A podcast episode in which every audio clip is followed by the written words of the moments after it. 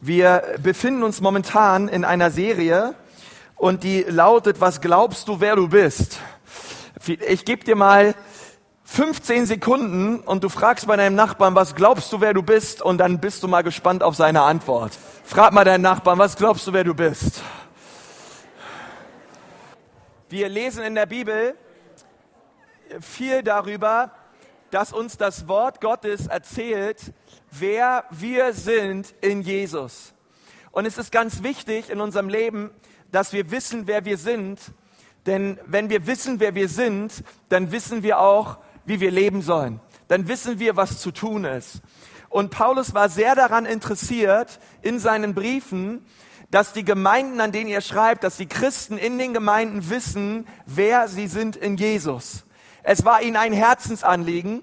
Und ich weiß nicht, wenn du einen Brief verfassen würdest aus dem Gefängnis heraus, wie du diesen Brief schreiben würdest, was da reinkommen würde. Aber ich weiß nicht, ob ich so einen Brief in der Art schreiben könnte wie Paulus. Nun klar, meine Briefe sind auch nicht Wort Gottes, ja. Aber, ähm, aber ich denke so, Paulus hatte ja eine ganz besondere Art, seine Briefe anzufangen. Und ich denke so, hey, das ist so wichtig, dass ähm, dass wir wissen, gleich von Anfang an, wer wir sind in Jesus.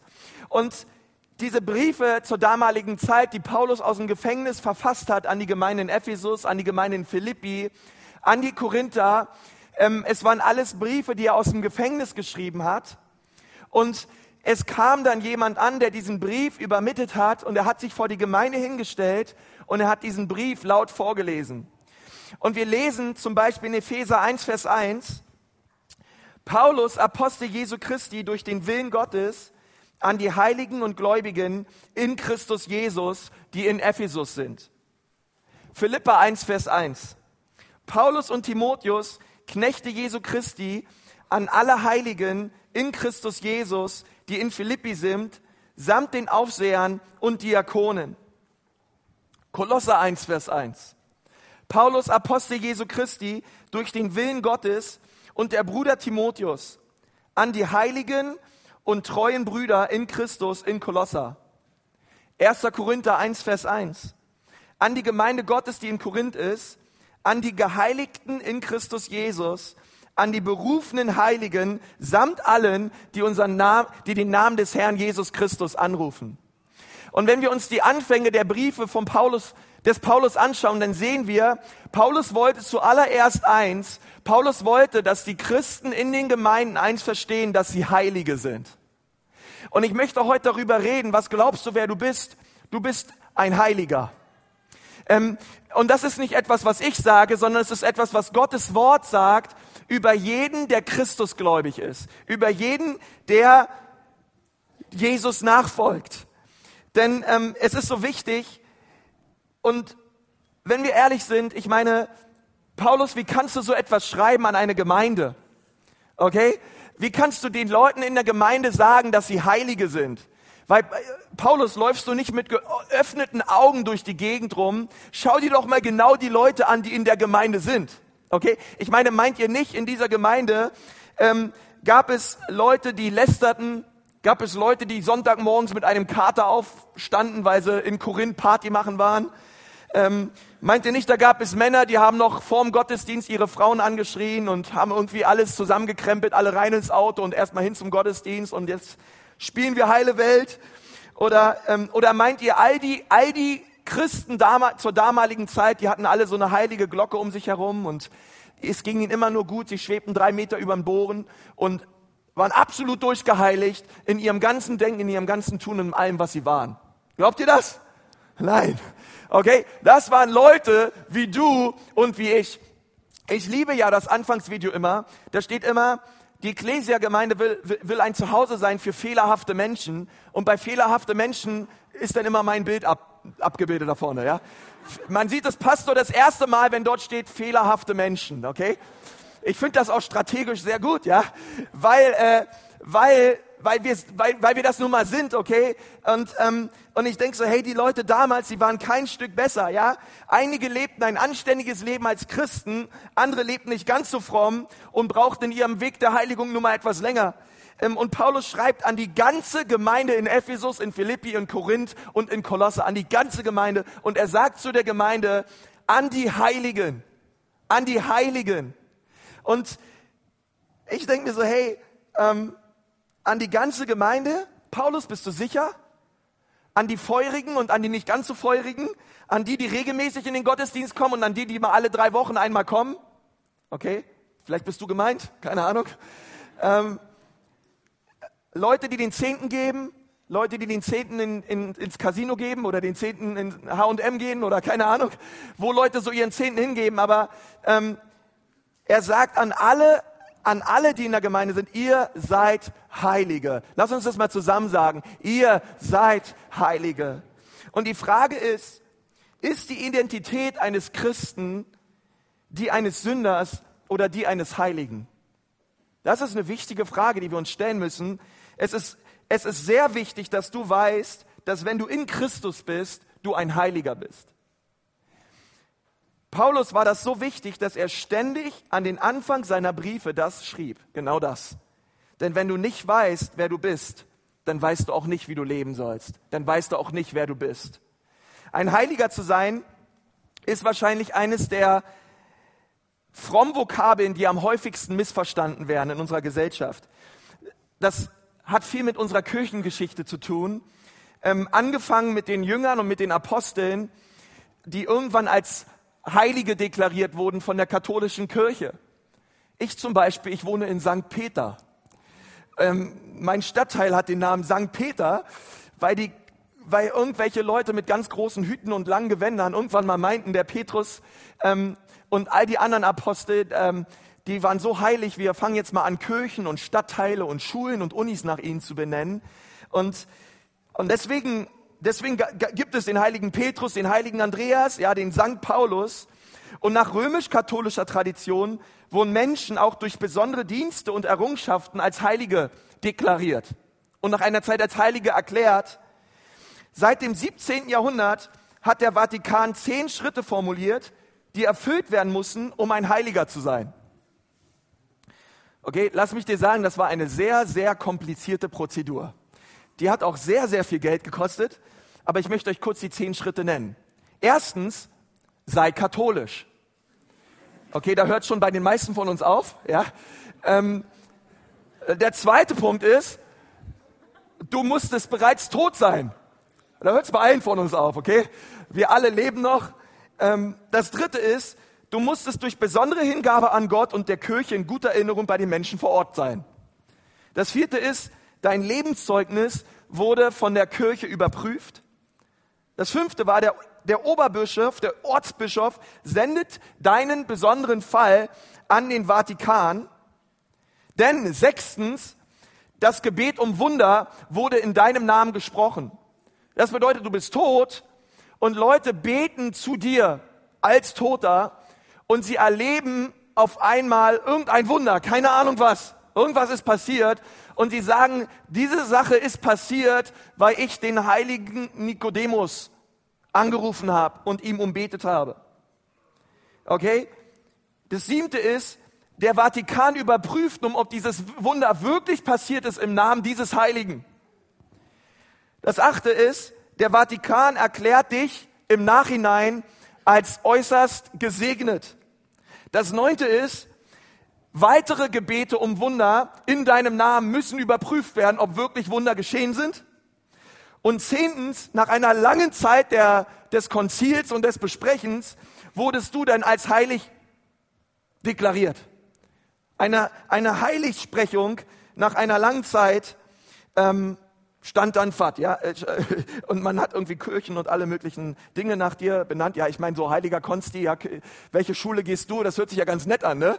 Aber ähm, die Bibel und insbesondere Paulus ähm, hat Heilige hat, das, hat diesen Begriff so nicht verstanden.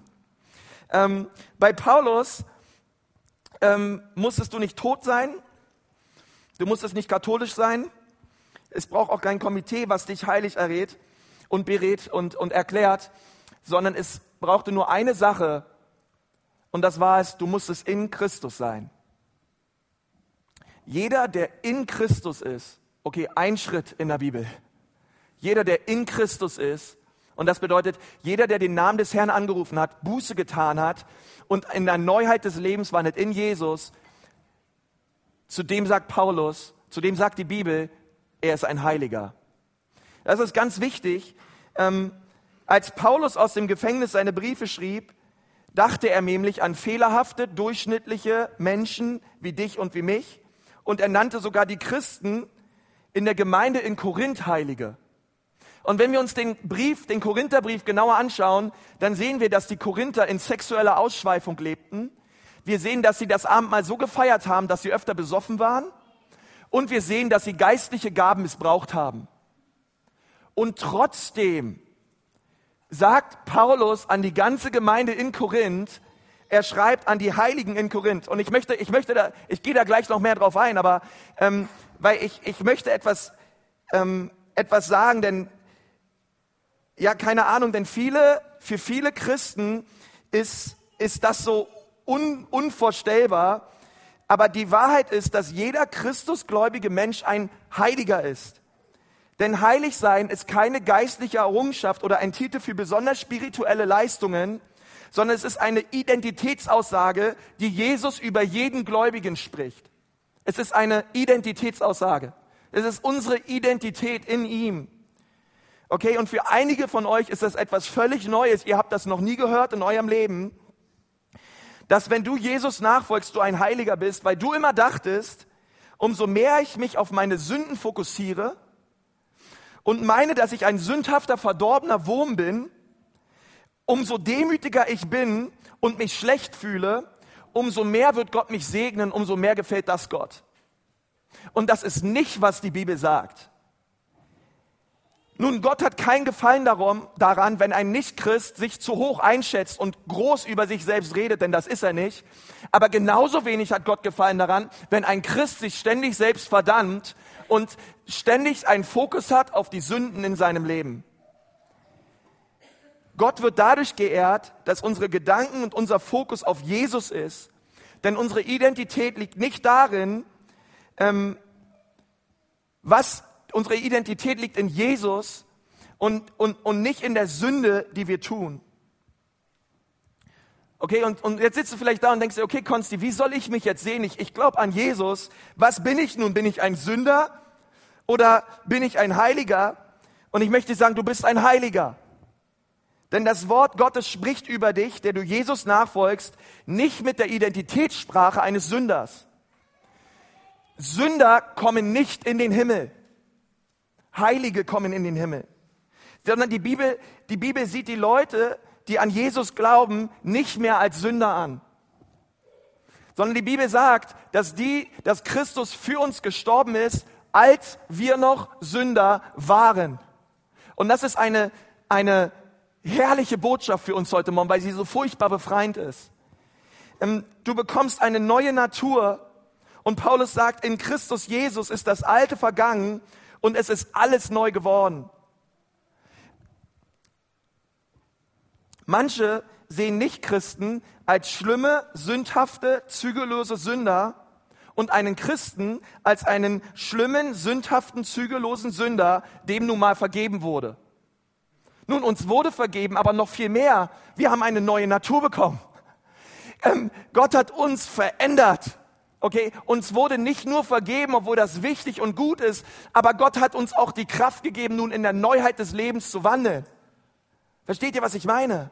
Gott, Gott hat uns unser Herz verändert und das ist eine gute Botschaft. In Christus bist du nicht mehr dieser schuldige, bösartige, sündhafte Rebell, der, so wie ich einmal drauf war, der irgendwie durch Feuer gerade so mal irgendwann in den Himmel kommt, sondern du bist völlig neu gemacht mit einem neuen Herzen und mit einem neuen, sich immer verändernden Denken. Und ich möchte über zwei Dinge reden heute Morgen.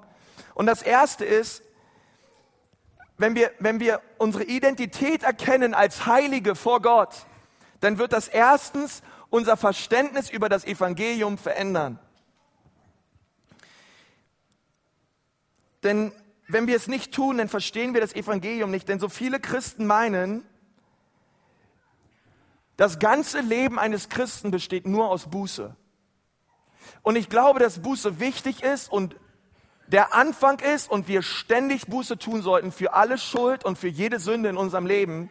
Ich habe mal mit einem, mit einem, ähm, mit einem Christ mich unterhalten und, und er hat gesagt, Konzi, mein Leben besteht nur aus Buße, aus Buße, aus Buße, aus Buße. Und ich habe gesagt, du, in meinem Gebetsleben habe ich auch ganz viel Buße. Und ich, und, ich, und ich bitte Gott um Vergebung für so viele Dinge, die immer wieder in mein Herz hineinkommen. Aber nachdem wir Buße getan haben, hört es doch nicht auf, sondern Gott schenkt uns doch seinen Geist, damit wir nun heilig leben können. Okay? Das eine ist wichtig, aber das andere ist auch wichtig. Ähm, wir müssen uns nicht nur irgendwie durchschlagen, nein, sondern er schenkt uns eine neue Identität und aus dieser Identität heraus lebe ich nun mein Christsein.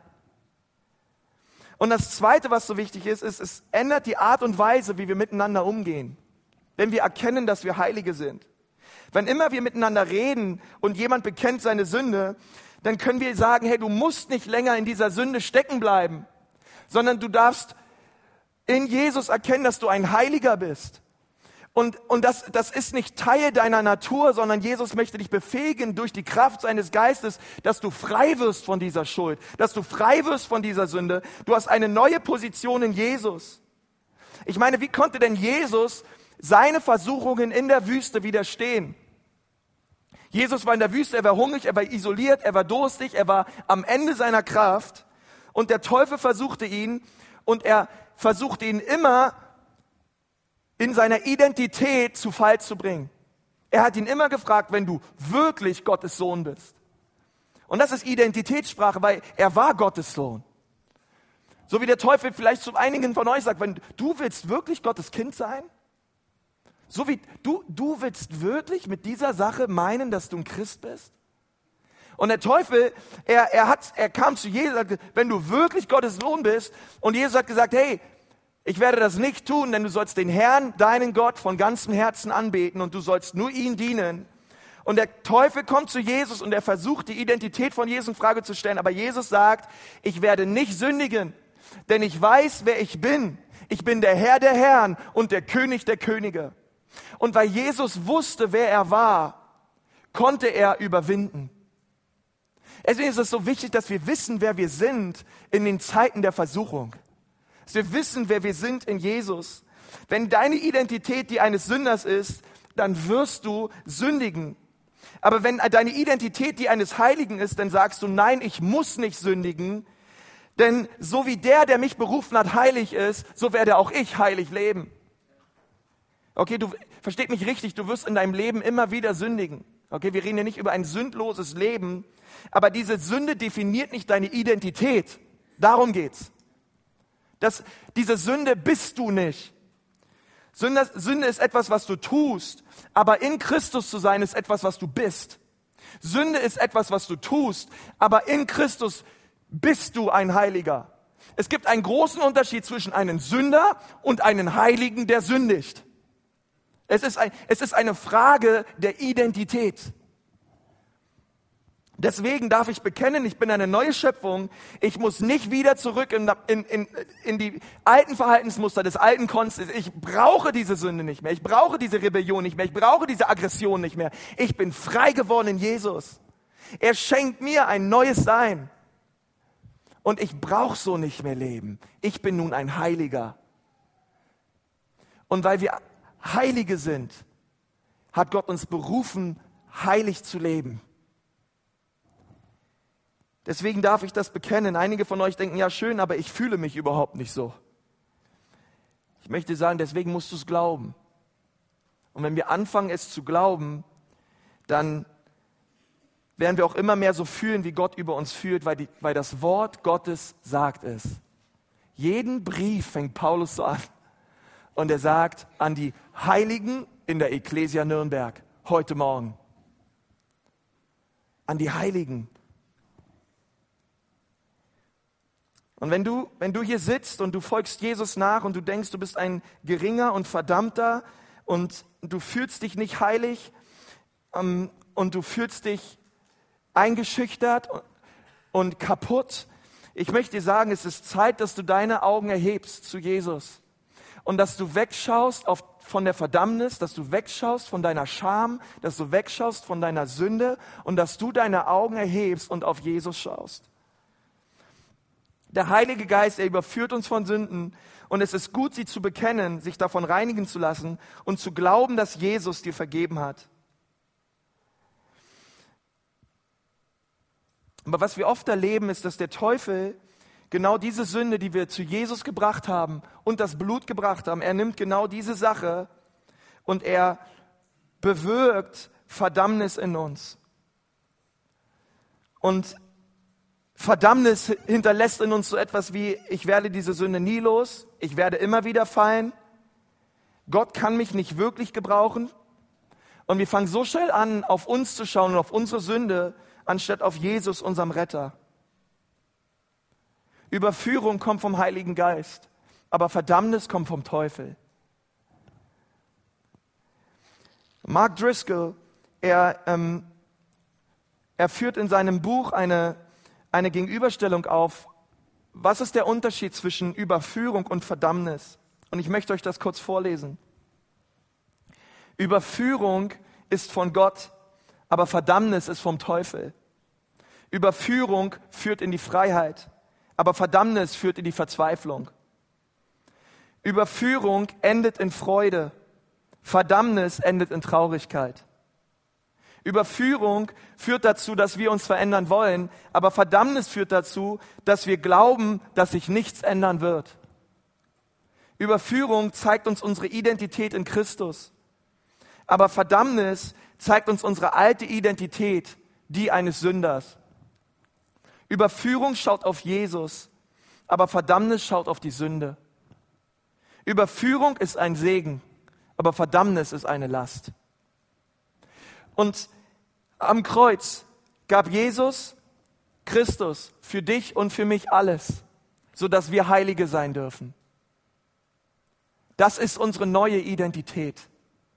Und, und wenn wir das wissen, ich glaube, nur dann können wir auch wirklich siegreich leben über Sünde. Nur dann können wir auch wirklich siegreich überwinden. Ich möchte dich fragen, hey, wenn du ein Christ bist, fühlst du dich wie ein Heiliger? Aber ich möchte sagen, du bist es. Du bist ein Heiliger. Es ist egal, ob du dich so fühlst oder was andere über dich sagen. Wenn Gott sagt in seinem Wort, dass du ein Heiliger bist, wenn du in Christus bist, dann bist du's. Und das ist die Wahrheit über deinem Leben. Eines Tages hat Jesus eine Ehebrecherin ähm, befreit und Pharisäer kamen und sie wollten sie steinigen. Und Jesus schaut die Pharisäer an und er hat zu ihnen gesagt, okay, wer von euch ohne Sünde ist, der werfe den ersten Stein.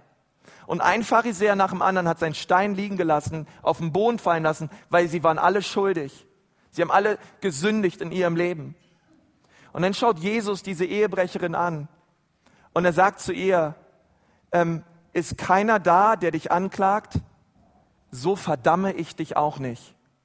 Geh hin und sündige hinfort nicht mehr.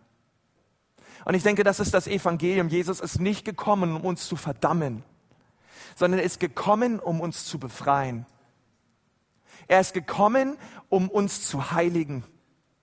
Er ist gekommen, damit in der Ekklesiagemeinde Nürnberg Menschen erkennen und verstehen, wer sie sind in Jesus dass sie ihre Identität in ihm neu erkennen und wahrnehmen. Und aus dieser, versteht ihr, aus, aus dieser Erkenntnis und Offenbarung heraus, wer wir sind in Jesus, wirklich anfangen, wie Jesus zu leben.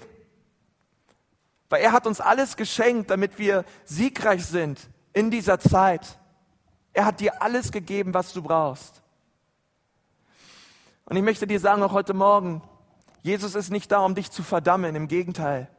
Er ist da, um dich zu erretten. Er ist da, um dich zu befreien.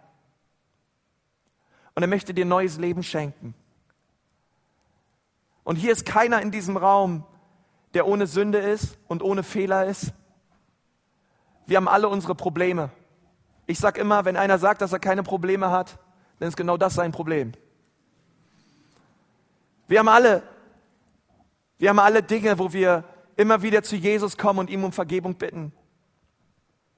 Aber heute Morgen ist keiner, der auf dich zeigt und irgendwie meint, dass er besser ist als du. sondern wir brauchen alle die Gnade Gottes. Ich möchte mit uns beten. Lass uns gemeinsam die Augen schließen. Herr Jesus Christus, ich danke dir von ganzem Herzen für diesen Morgen. Ich danke dir, Herr Jesus, dass du in deinem Wort sagst, dass der, der in Christus ist, ein Heiliger ist. Und Herr Jesus, ich bitte dich heute Morgen, Herr, dass du ja unsere, unseren Blick hebst heute Morgen. Herr, jeder, der heute Morgen da ist und der so unter der Last seiner Sünde lebt, Herr, er hat dich schon so oft an dein Kreuz gebracht, Herr, aber immer wieder fühlt er sich verdammt und angeklagt. Herr, und du nennst den Teufel den Ankläger. Und wir gebieten ihn auch heute Morgen, dass er weicht in Jesu Namen mit seinen Lügen. Und wir beten, Herr Jesus, dass deine Wahrheit in unser Herz fällt heute Morgen. Herr, du hast uns berufen, in Heiligkeit zu leben. Und du hast gesagt, dass wir Heilige sind. Und ich bitte dich heute Morgen, dass wir unseren Blick heben zu dir.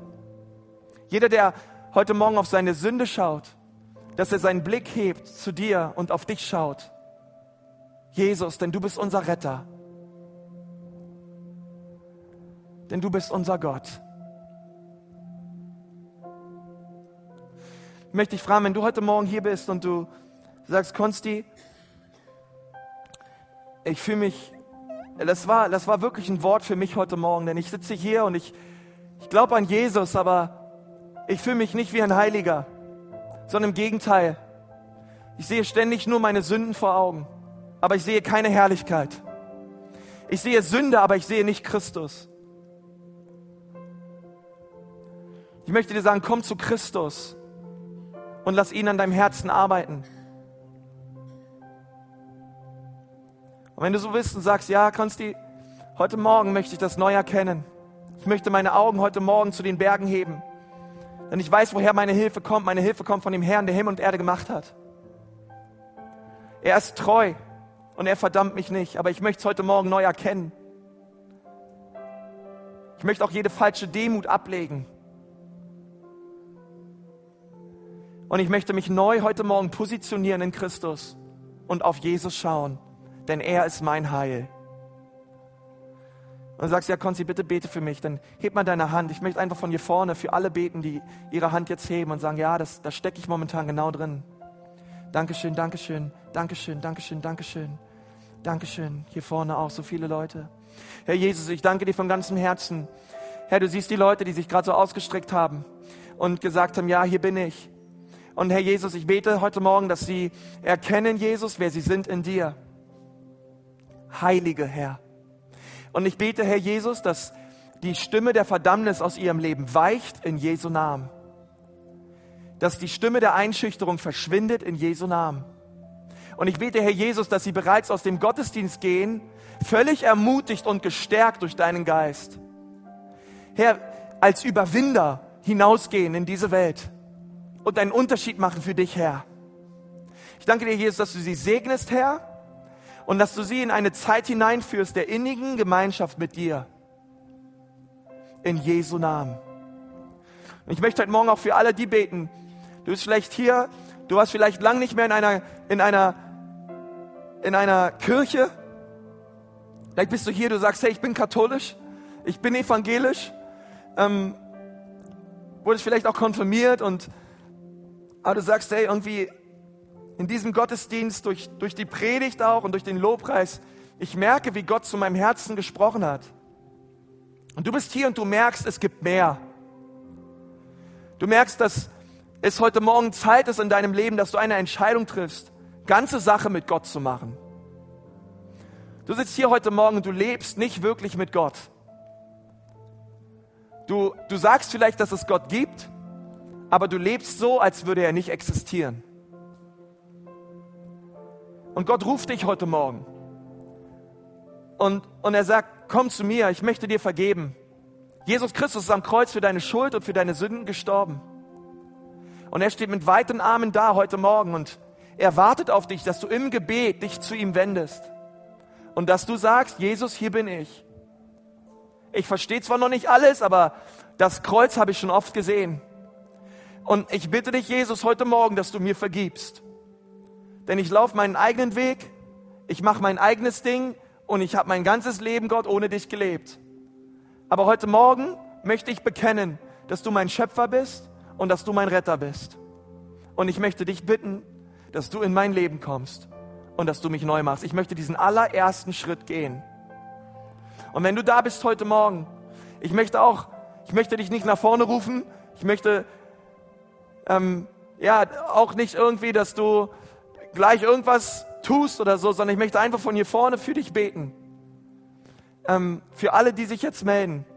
Und ich möchte beten, dass Gottes Barmherzigkeit und Gnade in dein Herz fällt, dass dein Herz weit aufgeht und dass du mit Jesus lebst. Und wenn du sagst, ja, das möchte ich, Pastor, bitte bete für mich heute Morgen. Ich möchte, dass Gott mein Retter wird. Während wir die Augen geschlossen haben, ist also eine persönliche Entscheidung, möchte ich dich fragen, wer heute Morgen ist da und sagt, ja, das will ich. Heb mal jetzt gerade deine Hand. Du sagst, ja, Gott, bitte komm in mein Leben. Bitte sei mein Retter. Dankeschön. Sind noch mehr da heute Morgen, die das sagen? Dankeschön, Dankeschön, Dankeschön, Dankeschön. Oh Herr Jesus, ich danke dir für die Hände, die hochgegangen sind, Herr. Und ich bete, Jesus, dass du an diesem Tag ähm, etwas entfachst in diesen Herzen und dass das ein Tag wird deines Heils für sie, Herr. Und ich bete, Herr Jesus, dass du diese Menschen ganz besonders anrührst, Herr, und dass sie heute, Herr Jesus, all ihre Lasten und all ihrer Schuld vor dein Kreuz kommen und dass sie alles ablegen bei dir. Denn bei dir, Jesus, ist Vergebung. Ich segne euch in Jesu Namen. Amen. Amen. Gott ist treu, oder?